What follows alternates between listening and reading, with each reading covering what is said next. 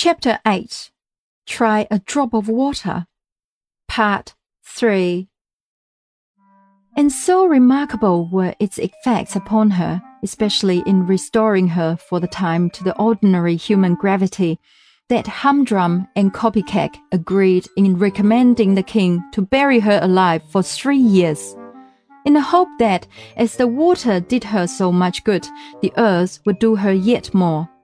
But the king had some vulgar prejudices against the experiment, and would not give his consent.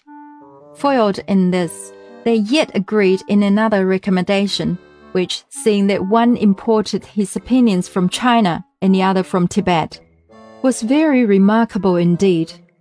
They argued that if water of external origin and application could be so efficacious, water from a deeper source might work a perfect cure. In short, that if the poor afflicted princess could by any means be made to cry, she might recover her lost gravity.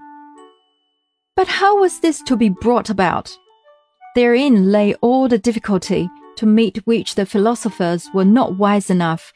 To make the princess cry was as impossible as to make her weigh. They sent for a professional beggar, commanded him to prepare his most touching oracle of woe, helped him out of the court charade box to whatever he wanted for dressing up, and promised great rewards in the event of his success.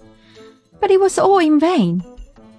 She listened to the mannequin artist's story and gazed at his marvelous makeup till she could contain herself no longer and went into the most undignified contortions for relief, shrieking positively, screeching with laughter.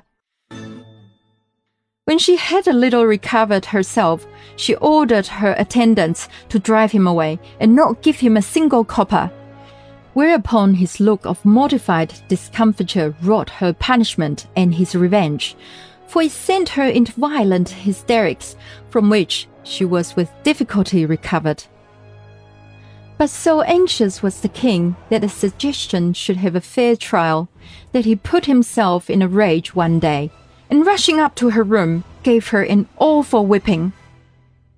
Yet not a tear would flow. She looked grave, and her laughing sounded uncommonly like screaming. That was all. The good old tyrant though he put on his best gold spectacles to look, could not discover the smallest cloud in the serene blue of her eyes.